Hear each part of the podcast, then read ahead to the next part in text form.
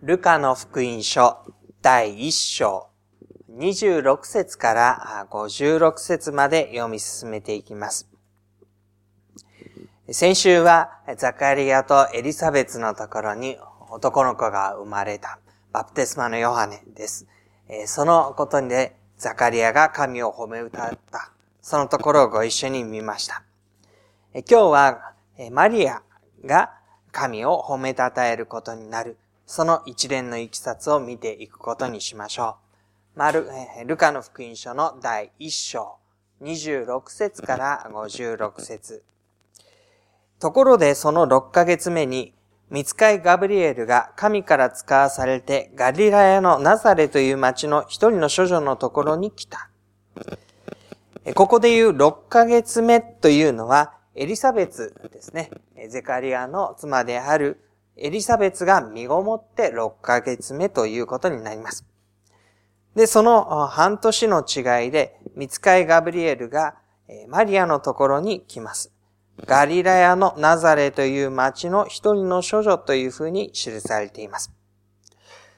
で、ゼカリアとエリザベツがいたのは、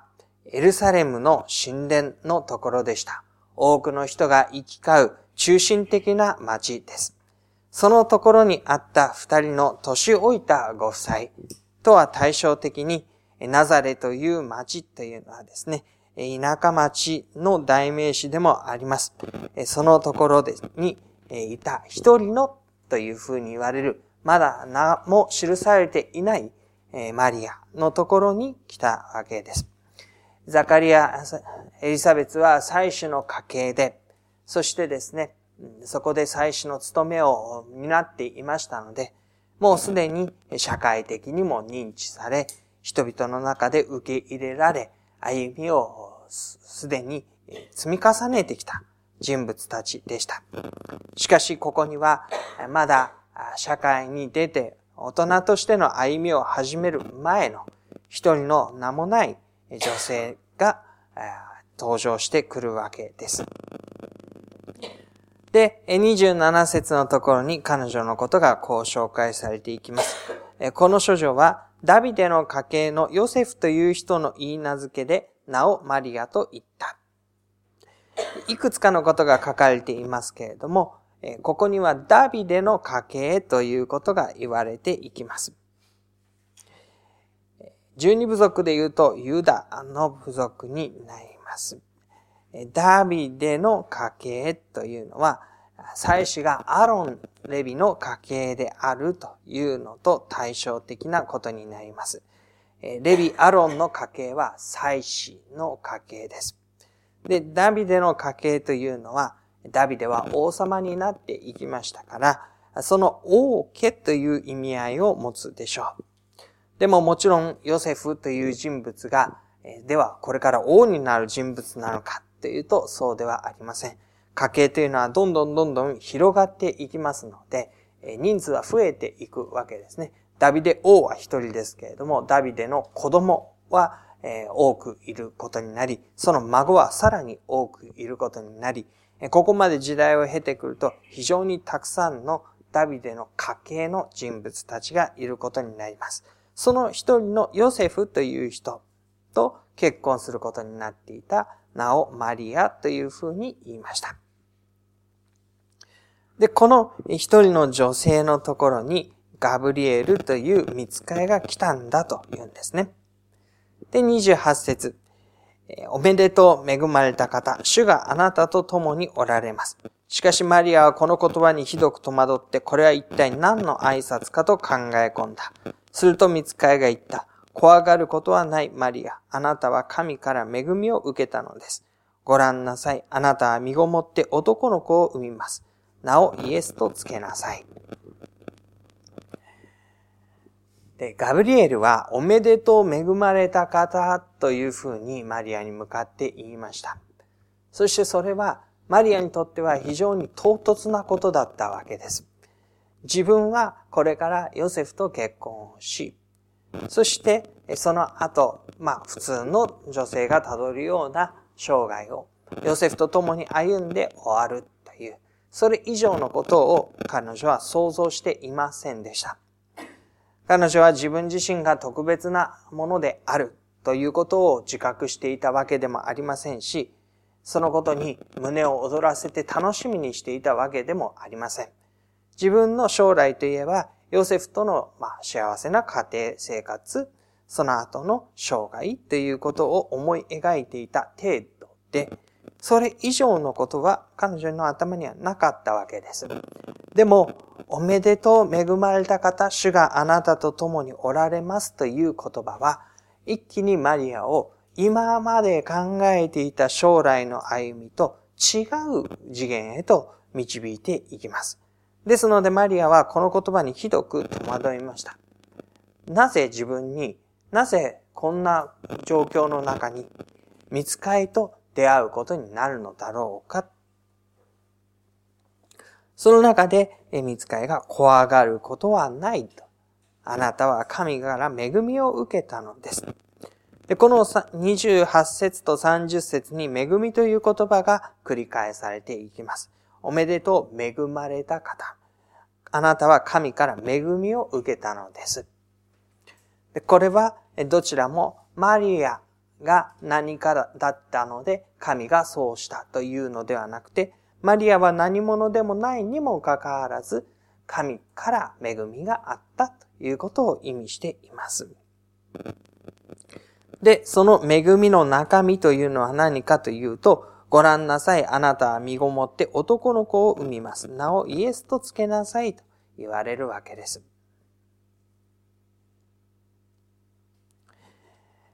通常、ご夫妻の間に子供が生まれていくということになると、自分たちがその子を身ごもり、そして育てていくという、そういうこう気持ちになっていくことです。しかし、見つかいがそれを告げるということによって、マリアは自分たちの間から生まれるのではなく、神がまさに自分のうちに備えられる命を生み育てていくことになるということを受け止めることになります。しかも、名前をイエスと付けなさいというふうに告げられます。通常、親は自分の子供の将来、あるいはこの家に生まれたことの証として自分の子供に名前を付ける役割を負っていきます。その名前をすらさえ神の側から付けられて、その子供は自分のお腹の内に宿っていくことになる。さらには、その生涯についても告げられていきます。32節その子は優れたものとなり、意図高き方の子と呼ばれます。で、この描写というのは、ヨセフ、ダビデの家系のヨセフという人の言い名付けの名をマリアという女性にとっては、とてもではないけど考えられないことなわけです。優れたものというのは、ただ単に頭がいいとか運動ができるとか、人よりも秀でてるという以上のことを指します。優れているというのは、神の御用にふさわしく、神が与えられた力、栄光を持つお方であるという意味合いです。ですから人の中で抜きんでたというよりは、神から多くのものを与えられたという意味での優れた。しかもこの子は、ヨセフとマリアの子と呼ばれるのではなく、意図高き方の子。この意図高き方というのは、神以外には決して使わない。神神というふうに言うのが高き者たちですね。その中でも最も高き者、意図高き者というのが誠の、唯一なる誠の神の称号になります。の子供と呼ばれるんだ。神の子供、ヤウェの子供と呼ばれるんだということです。さらに、神である主は彼にその父ダビデの王位をお与えになります。彼は常しえにヤコブの家を治め、その国は終わることがありません。確かにヨセフはダビデの家系でしたけれども、ヨセフはこのまま行って自分が王になるとは到底つゆだに思わない。その中にあって、その父ダビデの王位は、この生まれてくるイエスという子供に与えられるのだ。彼は常しえにヤコブの家を治めるのだ。その常しえに国を治めるというのは近隣諸国をも従えてという意味です。近隣諸国の脅威にさらされて、その国が右に左に揺られるということではなくて、と、ヤコブの家を治め、その国は常しえに終わることがないというふうに言われる。そういう王として歩むようになる。そこでマリアは見つかりに行った。どうしてそのようなことになり得ましょう私はまだ男の人を知りませんのに。でちょっと飛びますけれども、38節には、本当に私は主のはしためです。どうぞあなたのお言葉通り好みになりますように。34節に、どうしてそのようなことになり得るだろうかと言ったマリアは38節で、どうかお言葉の通りに好みになるようにというふうに言います。どうしてそうなることがあり得るだろうかありえないではないかと思っていた彼女が、どうぞその通りになるようにと、まあ、言ってみれば心の内の思いが変えられていく。その間に何があったのかというと、35節のところに、見つかいがもう一度こう告げて言うわけです。精霊があなたの上に臨み、意図高き方の力があなたを覆います。それゆえ生まれる者は聖なる者、神の子と呼ばれます。ご覧なさい。あなたの親類のエリザベツも、あの年になって男の子を宿しています。不妊の女と言われていた人なのに、今はもう6ヶ月です。神にとって不可能なことは一つもありません。この精霊があなたの上に臨み、意図高き方の力があなたを覆う。そういう風にして起こってくる出来事の中に、神にとって不可能なことは一つもないのだ。神がことを行われる。神があなたを通して救い主をお与えになる。そのことについて神にとって不可能なことは一つもない。ここではマリアが何者であるかということは全く出てこないわけですね。マリアがどれほど素晴らしい歩みをしてきて、あなたが他の女性よりもとても美しく、とても立派な歩みをしてきて、誰からも愛されて、本当に神はあなたのことに目を留めて、素晴らしさのゆえにあなたを選んだのだ。とは言わなかったわけなんです。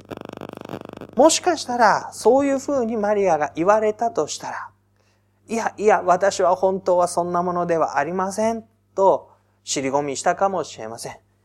そんなことを言ったら、あの人の方がこの人の方が素晴らしいではないですか、と他の人と自分を比較して卑下したかもしれません。でも、ここにはマリアが何者であるかということは一切出てこなくて、神があなたを通して何をなさるのか、神にとって不可能なことは一つもないと言ったときに、どうしてそのようなことになり得るだろうかと言った彼女が、私は主のはしためであって、あなたのお言葉通りに好みになりますように。あなたがなさろうとすること、神がなさろうとすることこそがなるように、とそのもとに身を差し出していくことになります。そんな彼女がエリザベツのところに行って挨拶をして、もう6ヶ月ですと言われたそのことを確認して、そしてエリザベツが、あなたは本当に恵まれた、祝されたものだ。私の主の母が、つまり救い主としてお生まれになる方の母としてあなたが選ばれた。その、あなたがここに来て、私とまみえた時に、お腹の子も喜んで踊る。本当に神様が語られたことは実現するんだ。そのことを聞いた時に、マリアは神を褒めたたえて歌いました。それが46節からのところになります。マリアの参加というふうに言われる46節から55節までのところ、少し見ていきましょう。我が魂は主をあがめ、我が霊は我が救い主なる神を喜び称えます。主はこの癒しや橋ために目を留めてくださったからです。本当にこれからのち、どの時代の人々も私を幸せ者と思うでしょう。力ある方が私に大きなことをしてくださいました。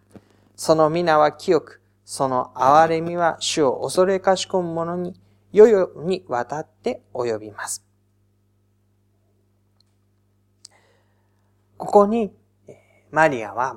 自分がこのお方のしてくださったことを経験する。そのことの中からの賛歌を歌っていきます。我が救い主なる神を喜び称えます。主は目を止めてくださった。しかし、その目を止めてくださったのは、私の素晴らしさのゆえ、私の行いのゆえではなく、私は癒し、はしためであるにもかかわらず、私はナザレの町の一人の名のない少女であるにもかかわらず、神は私に目を留めてくださった。そしてこれからのちどの時代の人々も私を幸せ者と思うだろう。なぜならば、力ある方が私に大きなことをしてくださった。それは私のゆえではなく、このお方の憐れみのゆえに、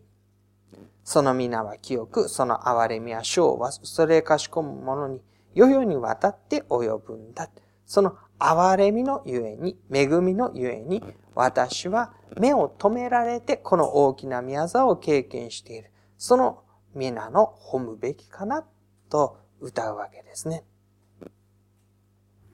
で、そのことがさらに具体的に記されていきます。51節主は身腕を持って力強い技をなし、心の思いの高ぶっているものを追い散らし、権力あるものを大いから引き下ろされます。低いものを高く引き上げ、飢えたものを良いもので満ち足らせ、富むものを何も持たさないで追い返されました。で、ここに出てくるのは自分が経験したことというよりは、そこから一歩進んで、神が世々にわたって主を恐れかしこむ者たちに何をしてくださるのかということを言っているわけです。その見業というのは、身腕を持って力強い技としてなされていくのは、心の思いの高ぶっている者たちを追い散らす。権力のあるものを多いから引き下ろす。53節の最後、富むものを何も持たせないで追い返す。ここに出てくるのは、神が小さなもの、低いもの、飢えたものに目を留めて宮沢を行われるときに、思いの高ぶっているもの、力のあるもの、飛んでいるものについては、そのことを奪うのだ、追い散らすのだ、引き下ろすのだ、と言うんですね。持っているものが持っているゆえに神にその顔を向けることを拒む。神の前に歩むことを逆らっている。そういう背いている者たちの歩みを神は退ける。しかし、低いもの、飢えたものについて高く引き上げ、良いもので満ちたらせる。その歩みをもって、その憐れみをもって、しもべイスラエルをお助けになって来られるのだ。ということが言われています。で、最後のところにままとめられるのは、アブラハムとその子孫に語られた通りだと言うんですね。で、ザカリアとエリザベツのところを私たちが見たときに、彼らはどういう人たちの典型的な例かというと、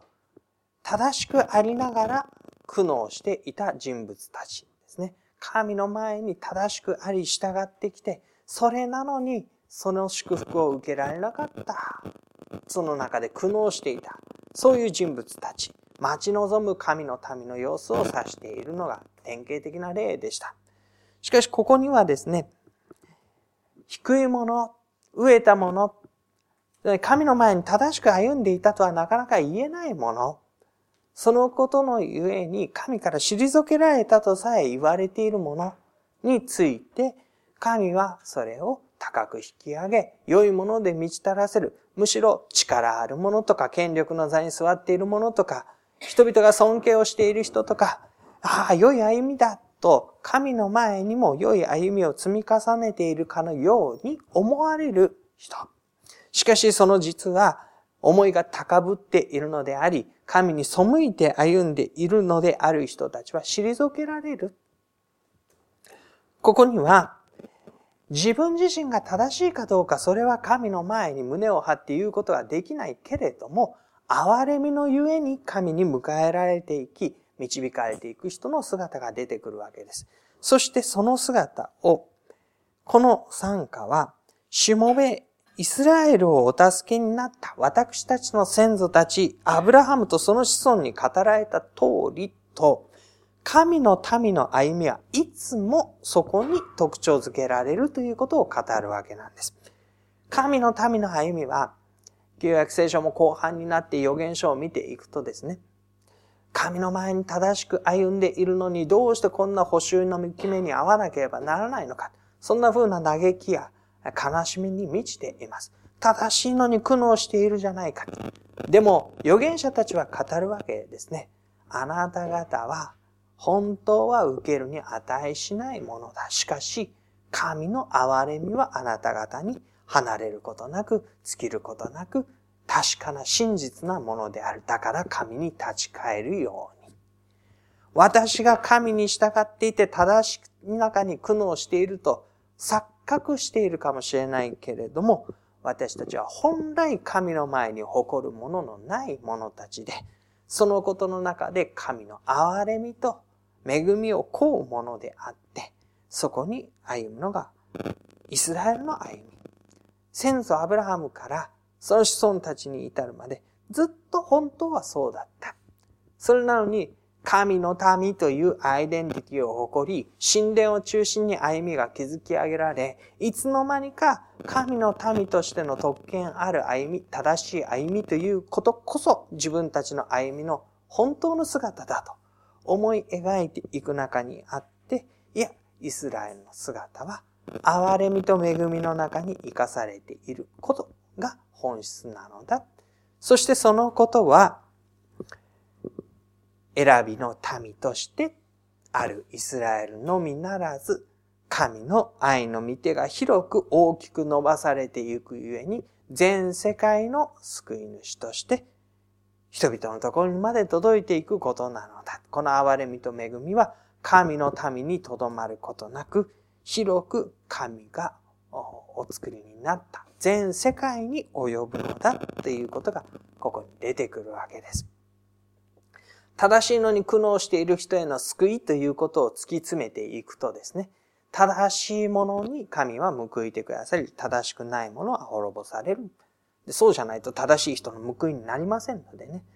でも、そう、それを突き詰めていくのが聖書のメッセージではなくて、人は皆誰も神の前に恵みと憐れみを持ってでしか導かれ得ないもの。その本質は誰も変わらない。たとえ選びの民であろうと、先に選ばれて、その次の世代の救いのために用いられる民であろうと、後に神の恵みに預かるものであろうと、それは変わらない。その中に私たちが生かされているということを思わされるところです。神の恵み、受けるに値しないものに注がれる神の恵み、救いの技ということが今日のところに出てきました。もう少しだけ振り返っておきましょう。前触れのない神の御業ですね。人の側にその資格やゆえんがあるのではない。マリアはその受ける者としての資格を問われずに恵まれた方といい、神の御業を受け取る側に立っていました。で、その中で彼女は、私は主のはしためですと主のしもべとして自らを差し出していくことになります。これは順番があるんですね。主のしもべとしてこのことを受け入れたというよりは、受け入れるということを通して主のしもべになっていったということです。もともと主のしもべとして仕えていて、その彼女に神の宮座が下ったというよりは、突然神の宮座が下ってくる中に、どうぞその通りになりますようにと自分を主のしもべとして差し出していったということです。そして、この導きというのが、まさに神の民の導きの歴史でした。イスラエルも自分たちにもともと神の民として受ける資格があって、神様が祝してくださったというよりは、神がそれぞれのところに民の遺憾を問わずに、施してくださる豊かな憐れみと恵みの中に、ああ、私たちは本当に神の民です。あなたに従います。と、えー、応答するように身を差し出していった歴史ですね。ですので、えー、私たちはこの救い主が来られるという時に、私たちはお腹に宿すわけではないんですけれども、救い主が私たちのために与えられるという時に、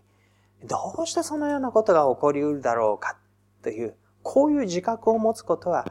割と大事なことなんだと思うんです。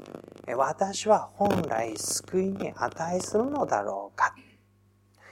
その答えは二つあります。一つは本当に値するという答えなんです。しかしその値する救いに値するという答えは、私が何者であるから値するというのではなくて、神が私をそういうものとして作り、そういうものとして生かし、愛情を注ぐべき存在としてくださっているゆえに、私は滅びるべきではない。愛されて救われるべき存在なんだ。そのことを半分覚えておく必要があるでしょうね。そしてもう一つは、それにしても私は救われるに値しないものとして、実際には歩んでしまっている。神がぎっとし、導きを与え、本当の意味で神のものを問われるときに、私はそこに到達しているわけではない。